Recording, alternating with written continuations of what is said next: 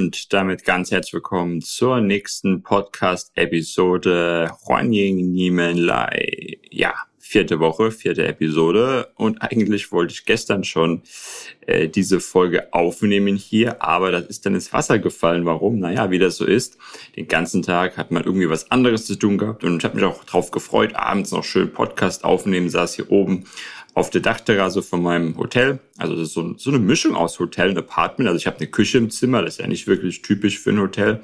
Äh, also hat aber trotzdem so ein bisschen Hotel-Flair, auch mit Zimmerservice und so. Also auf jeden Fall saß ich oben, Sonnenuntergang genossen, noch so geschrieben und wollte runtergehen und plötzlich eine Radau nebenan ohne Gleichen. Und das lag daran, dass ja die Nachbarschaft dort ein Fest gefeiert hat. Ich glaube, das hat auch mal wieder mit dem Neujahr zu tun. Also in, in Vietnam feiert man ja auch äh, das, äh, also nicht chinesische Neujahr, sondern man nennt das Lunar Neujahr, beziehungsweise die nennen das Tet, ähm, verschiedene Namen. Ähm, das ist eigentlich erst in ein, ein, zwei Wochen, aber seit Tagen wird halt immer wieder gefeiert, sozusagen das alte Jahr verabschiedet. Und äh, ja, ich habe da nur so runtergeschaut und gesehen, dass dort auch ja, einiges aufgebaut war und eine, eine Lärmkulisse, wie man sich kaum vorstellen kann. Also wirklich Musik. Also ich weiß nicht, wie die Leute das aushalten vom, von der Trommelfellbelastung und da natürlich zwischendrin immer wieder sozusagen ein Geblärre am Mikrofon. Also wird halt hier viel Karaoke gemacht. Die Leute singen hier selbst mit also einige haben wirklich sehr, sehr schöne Stimmen. Ähm, einige überhaupt nicht, aber haben auch recht äh, zweifelhafte Ausprägung ihrer Stimmbänder hier durch die Straßen hallen lassen. Wie dem auch sei, mir war sofort klar, heute nimmst du hier gar nichts mehr auf. Und deshalb heute am nächsten, also gestern, und deshalb heute direkt morgens hier 7 Uhr Ortszeit in Vietnam am 28. Januar. Damit ihr mal so eine Orientierung habt, nehme ich hier den Podcast auf. Genau, und heute soll es aber nicht um Vietnam gehen. Da kommt noch an anderer Stelle was. Heute soll es mal wirklich wieder richtig um China gehen. Ähm, da habe ich ein paar spannende Sachen, auch so ein bisschen persönlich. Ähm, ihr wisst, es ist für mich noch ziemlich genau ein Monat. Dann fliege ich direkt nach China. Und ähm, ja, ich will auch mehr China-Inhalte reinmachen, weil ich ja dann auch wieder Richtung China komme. Ähm, und äh, ja, hier heute mal eine ganz interessante Grafik, an der ich mich ein bisschen langhangen will. Die ist relativ simpel, ähm, die brauche ich euch auch nicht einblenden, sondern das sind einfach die Top, äh, ich sag's erstmal in Englisch, die, die Top 8 Most Livable Cities in China, also die sozusagen lebenswertesten äh, Städte Chinas aus dem letzten Jahr. Äh, das ist jetzt von Dasio Consulting und die englische Quelle, das muss ich dazu sagen, die ist vom UN Habitat, ich sag's auch wieder Englisch, UN Habitat and the United Nations Environment Program. Also da gibt es verschiedene Faktoren, die da eben berücksichtigt werden, vor allem äh, das Gesundheitssystem, Trans Transport, dann das Klima und im Prinzip die Bezahlbarkeit des Lebens. Ja, also es sind ganz verschiedene Faktoren, die hier mit reinspielen. Ähm, und vielleicht auch dazu äh, anknüpfend, bei mir war es so die letzte Stadt, in der ich wirklich war in China, das war Kunming. Und ich sag's gleich, Kunming hat es hier nicht reingeschafft in dieses Ranking. Ähm, also es ist eben auch die Frage, wie man das Ganze gewichtet. Ähm, und ähm, ja, ich fange mal an, bevor ich später mal drauf eingehe, noch was meine Lieblingsstadt ist, was meine Stadt ist, wenn ich das Ganze hier machen müsste. Fangen wir mal an, was, was glaubt ihr denn, was ist ganz vorne? Und ich sag's gleich, es sind einige Städte dabei, die man gar nicht so kennt, aber einige äh, interessante Städte und tatsächlich auf Platz eins ist Changsha. Das ist in äh, Hunan und äh, ja, Changsha ist eine Stadt, die bei mir noch auf der Liste ist und deswegen werde ich jetzt ja auch nicht groß drauf eingehen, weil die meisten werden die Stadt gar nicht kennen, es wird jetzt langweilig für euch. Auf Platz zwei ist dann Wuhan und Wuhan, das kennen dann schon einige von euch und was ich aber direkt mal machen kann, ist, warum sind diese Städte so interessant? Changsha ist zum Beispiel unglaublich günstig noch, ja. Das sind die ganz vorne und Wuhan zum Beispiel, da ist äh, vor allem Transport und Healthcare. Also wichtig ist zum Beispiel, dass es eben so ist, dass China mittlerweile ja nicht mehr so günstig ist, wie das noch vor 20, 30 Jahren war. Gewisse Dinge, ja, aus dem Service-Sektor, wenn ich dort zum Beispiel die Haare schneiden lasse oder ein Taxi nehme, ist immer noch vergleichsweise günstig. Aber gerade Mieten und so sind relativ teuer. Jetzt ist es aber so, dass es da wirklich einen ganz großen Unterschied gibt äh, bei den einzelnen Städten, ähm, äh, ob ich eben in Shanghai bin oder in Changsha. Und deshalb ist es schon so, dass einige Leute auch überlegen, oder auch natürlich Firmen, macht es nicht Sinn, dass wir dort unsere, entweder unsere, sagen, unsere äh, Belegschaft aufbauen oder dass ich nach, äh, dass ich dahin ziehe, wenn ich ortsunabhängig bin sowieso, aber auch vielleicht überlege, okay, macht es Sinn? Natürlich, oft äh, sind die äh, Gehälter dann auch mit den Lebenskosten verbunden. Aber es ist schon so, dass es da ganz, ganz große Unterschiede gibt. Äh, und zum Beispiel hier diese Säule mit äh, Affordable Housing, die ist auf Platz 6. Auf Platz 6 ist Peking äh, und auf Platz 8 ist Shenzhen, da ist die quasi leer. Also da ist gar keine Affordable Housing, ja. Also äh, das ist vielleicht auch mal so mit der Immobilienkrise, ja, das ist schon äh, ein Punkt. Aber an sich habe ich in den Städten viel zu wenig äh, bezahlbaren Wohnraum immer noch. Ja, also deswegen muss man auch sagen, es ist nicht so, dass wenn China jetzt nie wieder Immobilien bauen würde, dass das Sektor jetzt komplett tot ist. Ja, also äh, Platz eins ist wie gesagt Changsha, Platz zwei Wuhan. Wuhan kennt man halt vor allem weil dort in irgendeiner Form die Pandemie äh, wahrscheinlich ihren Ursprung hatte, wobei ich möchte da nicht tiefer darauf eingehen, weil ich bin einer der Leute, der sagt, ich weiß nicht, was passiert ist. Ich weiß es nicht. Ja, es gibt ja Leute, die sind da absolut überzeugt davon, die sagen, nee, nee, ich, ich weiß es. Genau so war's. Äh, ich bilde mir nicht ein, dass ich den äh, Ursprung der Pandemie zurückverfolgen kann oder dass ich wirklich weiß, was da war. Aber da, daher ist Wuhan bekannt. Wuhan steht bei mir auch noch auf der Liste. So, Platz drei wird, wird natürlich ein bisschen skurril, denn Platz drei ist Taipei. Also China sagt, das ist nicht, ist keine Statistik aus China, sondern von den United Nations nochmal, ja. Und die sagt, die drittwert, äh, drittlebenswerteste Stadt von China ist Taipei, ja. Also das ist nicht von China gemacht.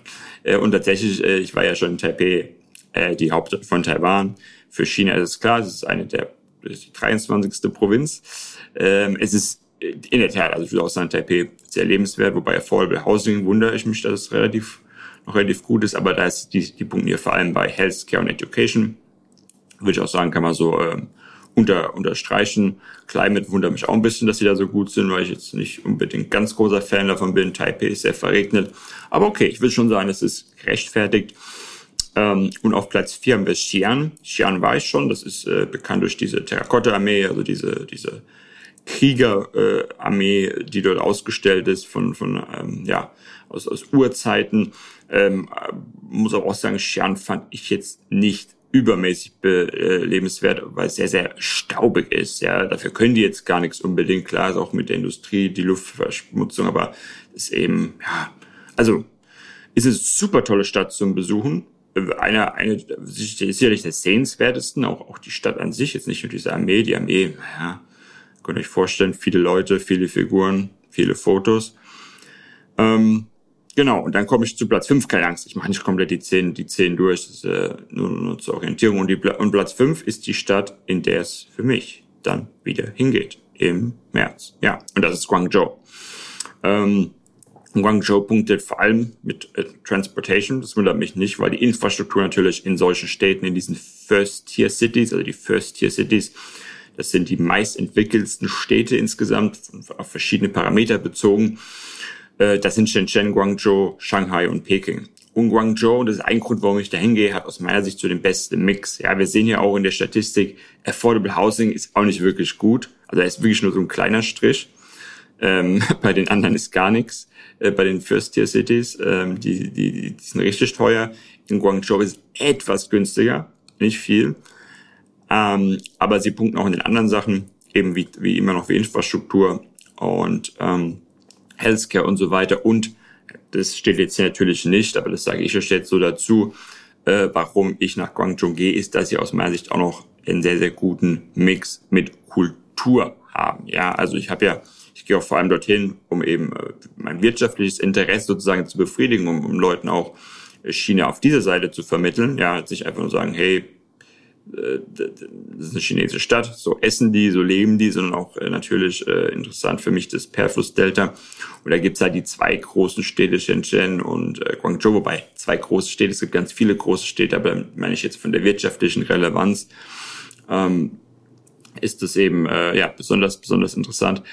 Und ähm, ja, Guangzhou hat aber eben äh, Kanton früher eben auch noch diesen kulturellen Aspekt äh, schon historisch, dass sie da ein bisschen mehr zu bieten haben und das ist für mich ganz, ganz wichtig. Also ich muss mich irgendwo auch hm, wohlfühlen, auch ein bisschen jetzt, jetzt gar nicht sagen, ich muss was sehen jeden Tag oder ich muss jetzt hier Sightseeing machen. Ne, das, die Zeiten sind bei mir eigentlich so ein bisschen vorbei, aber natürlich habe ich äh, kulturelle Komponenten, die einfach auch im Tagesgeschehen reflektiert werden. Wie leben die Leute? Ähm, beispielsweise hier gehe ich auch noch ein bisschen drauf ein. Vietnam unfassbar interessant, war mir gar nicht mehr so bewusst die Kaffeekultur. Ja, äh, das ist etwas, was ich sage, das, das ist für mich ganz, ganz wichtig, dass ich irgendwo auch nicht einfach nur ein steriles äh, sozusagen Umfeld habe, ähm, jetzt im sozialen und kulturellen Sinne, sondern wirklich auch ein bisschen was erlebe und sehe, wie, wie leben die Leute und dort irgendwas äh, Einzigartiges vorfinde, ja.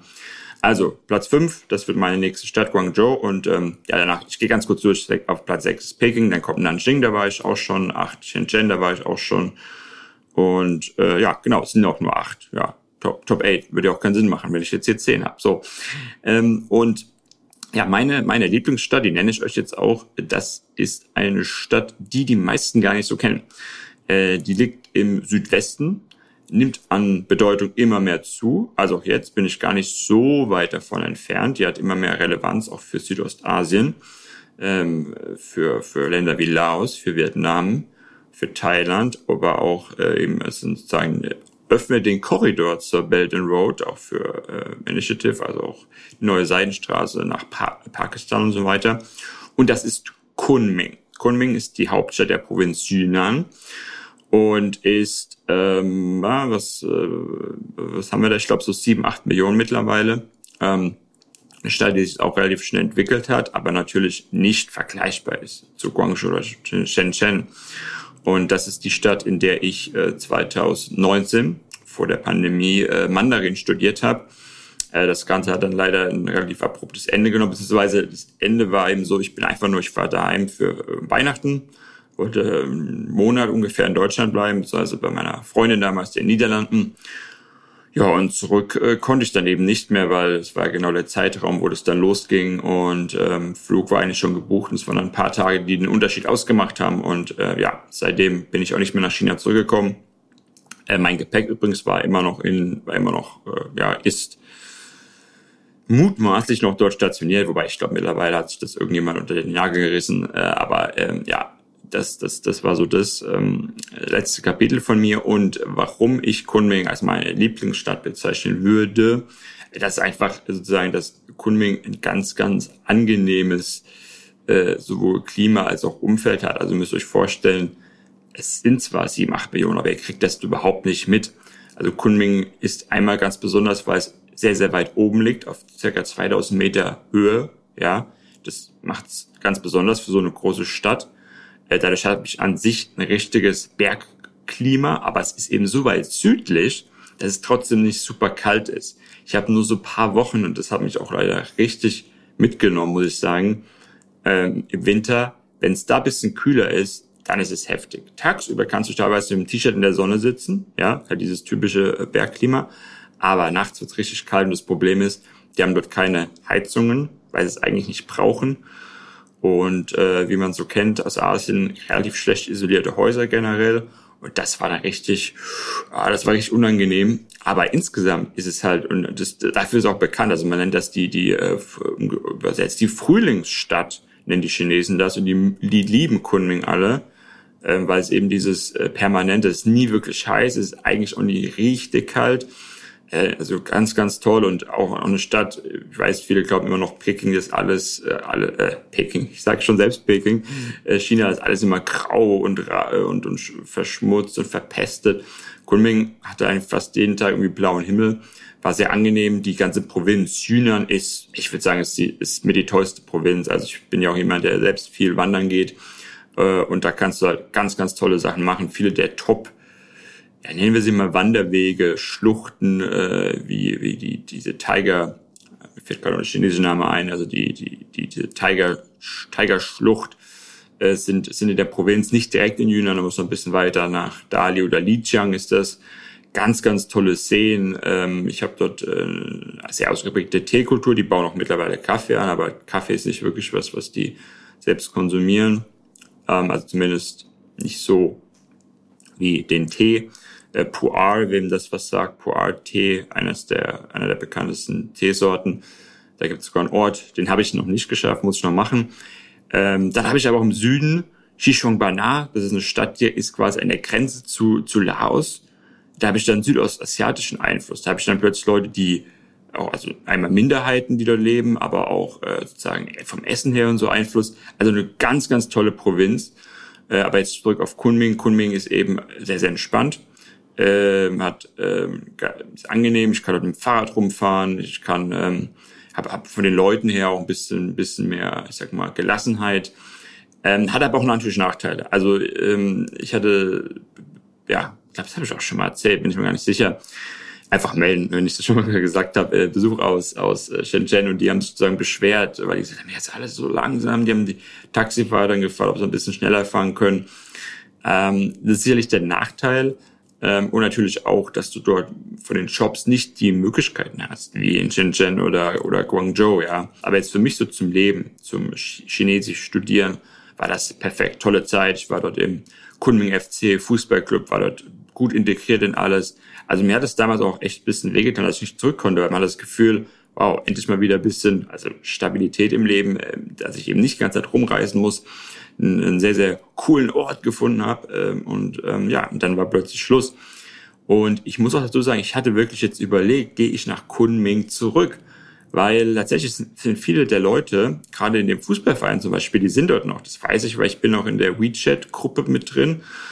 Ja, und die sind immer noch dort. Und ähm, weil viele von denen eben äh, waren keine Studenten, sondern die sind dort äh, angestellt, viele Lehrkräfte oder auch andere Jobs die leben dort permanent und auch mit, wenn man sich mit denen unterhält, natürlich sind die dann ein bisschen voreingenommen, weil sie dort auch schon länger leben, aber die sagen auch, es gibt nichts Besseres in China. Ja, das würden viele auch äh, in Abrede stellen sagen, nee, Erik, also so ganz so ist es jetzt nicht, aber es kommt ein bisschen darauf an, auf was man Wert legt. Aber ich würde schon sagen, in Kunming hast du schon äh, was sehr, sehr Einzigartiges und natürlich ein Grund, warum ich überhaupt dann dort war, war, dass ich auch bewusst in eine Stadt wollte für mein Mandarin-Studium, wo nicht äh, wie in Shanghai viele Englisch können. Ja, das ist natürlich der Nachteil. Also wenn du dort hinkommst, brauchst du keine Angst haben. Mittlerweile ist so äh, aufgebaut, dass natürlich auch äh, eine U-Bahn-Linie und so weiter gibt. Also äh, auch dazu, äh, als ich als ich dahin wollte, hieß es, äh, er hat ja nicht mal eine U-Bahn. Und als ich da ankam, hatten die schon zwei Linien, mehrere waren im Bau. Also du kommst schon zurecht, aber du wirst jetzt, wenn du überhaupt kein Mandarin sprichst, ähm, was jetzt erstmal nichts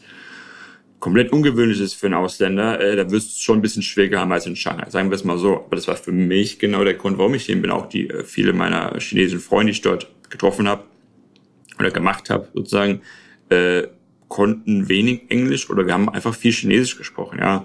Und das hat mir damals unglaublich viel auch dann geholfen. Äh, muss leider sagen, äh, das gebe ich auch ganz offen zu, die Freundschaften sind mehr oder weniger alle so ein bisschen zerbrochen durch Covid.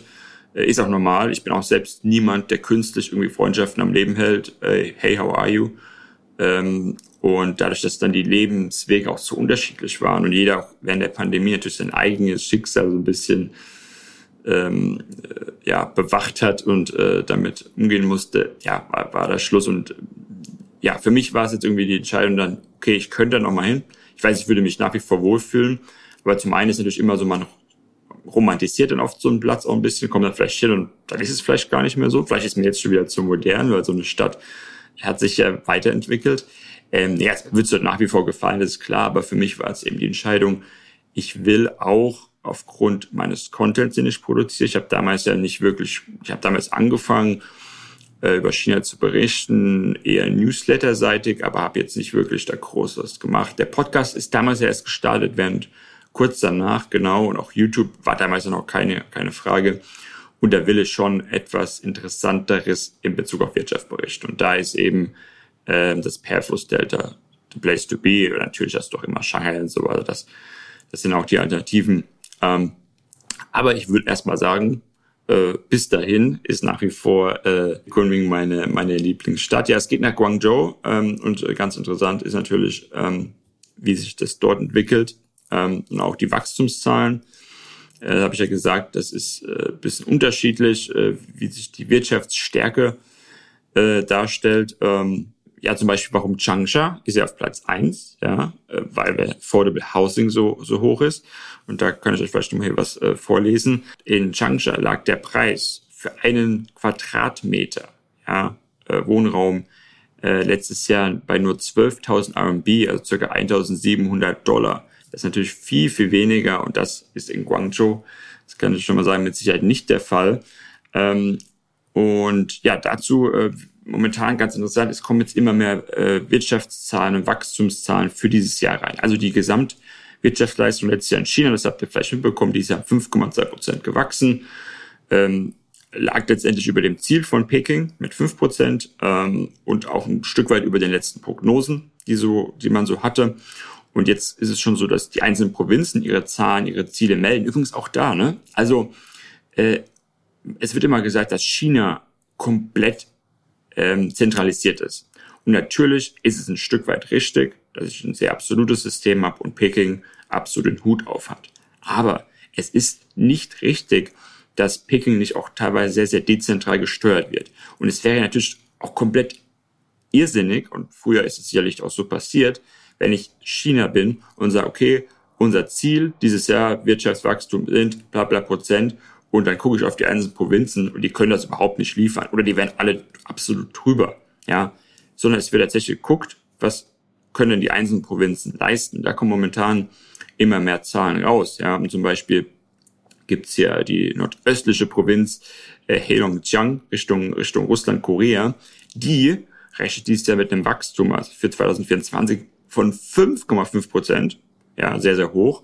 Und das liegt daran, dass die zum Beispiel sagen, wir glauben, wir haben mehr Tourismuseinnahmen als in der Vergangenheit, ja. So. Jetzt gibt es aber auch andere, die werden definitiv drunter, drunter liegen, ja. Und äh, interessant ist jetzt eben Guangdong. Jetzt aufpassen, ich erkläre es nochmal. Guangdong ist eine Provinz und Guangzhou ist die Stadt. Ja, das Guang, der, der chinesische Charakter, äh, das Schriftzeichen ist gleich, aber es ist eben eine Guangdong ist die ganze Provinz, wo auch Shenzhen mit drin liegt, im Prinzip das Perflussdelta mehr oder weniger und auch ein paar ländliche Regionen noch mit drin. Es ist die, kann man sagen, zweitsüdlichste Provinz. Südlicher ist dann nur Hainan, das ist ja eine Insel. Ähm, und Guangzhou ist ja nicht nur die Hauptstadt, sondern auch so schon so ein bisschen das Zentrum. Und äh, ja, auf jeden Fall, die haben jetzt für 2024 fünf Prozent gemeldet, äh, was sie erreichen wollen, ihr Wachstumsziel. Ähm, und die haben letztes Jahr ein bisschen enttäuscht. Also die haben letztes Jahr nur 4,8 Prozent geliefert. Ähm, also immer jahresübergreifend natürlich. Äh, damit lagen sie ja letztendlich auch unter dem nationalen Durchschnitt von 5,2 Prozent. Ja, 4,8, 5,2. Das heißt, die haben es eigentlich da nicht gepackt. Aber man muss auch immer sehen, was sind die Basiseffekte und so weiter. Ja, die haben natürlich auch ähm, in, schwächeren Jahren können die natürlich auch immer noch einigermaßen gut wachsen. Äh, dann gab's äh, Probleme mit, mit teilweise äh, ja, Basiseffekten eben über Lockdowns und so, dass zum Beispiel dann eben Shanghai jetzt stärker gewachsen ist, weil sie eben einen anderen Vergleich hatten und so weiter. Also muss man immer so ein bisschen eine Relation sehen, ist ein bisschen schwer zu sagen. Aber ähm, ich habe schon auch so gelesen, dass diese 4,8 Prozent letztes Jahr eher ein bisschen enttäuschend war. Ja, ähm, sicherlich hing das auch damit zusammen, dass eben die Wirtschaft nicht so anlief und dieses Powerhouse da unten auch natürlich abhängig ist vom Export. Wir wissen ja, der Export in China war letztes Jahr halt äh, relativ schwach aufgrund der globalen Nachfrage, hat jetzt aber wieder angezogen und hängt natürlich damit, damit hängt natürlich da ganz viel zusammen. Ja, also ich weiß gar nicht, wie viel Prozent vom Export jetzt allein aus China, aus dieser Provinz kommt, aber es ist eben das absolute, die absolute Exportprovinz, allein schon was Elektronik angeht, aber natürlich auch letztendlich Digitalisierung. Und wenn ich jetzt, ich sag mal, ich dürfte nur in eine Provinz in China investieren, dann wäre es auf jeden Fall Guangdong. Also ganz klar. Ja, also im Prinzip auch Heimat von ganzen Unternehmen wie BYD, DJI, Tencent, Huawei. Ähm, ja, und äh, ich werde natürlich, wenn ich dann vor Ort bin, besonders äh, eng verfolgen, wie es dann dort äh, weitergeht. Sehr, sehr interessant. Äh, und natürlich auch äh, interessant, jetzt kommen in den nächsten Wochen das Gesamtziel für China, bin ich auch nochmal gespannt, werde ich euch ja auch nochmal mitnehmen was man da so erwarten kann. Ja, das soll es für heute gewesen sein. Mehr natürlich dann zu China, zu den Provinzen und auch zu meiner Reise dorthin in einem, einer der nächsten Folgen. Bis dahin, danke fürs Zuhören und wie immer gerne den Podcast abonnieren, liken und weiterempfehlen. Mach's gut. Tja. Hui.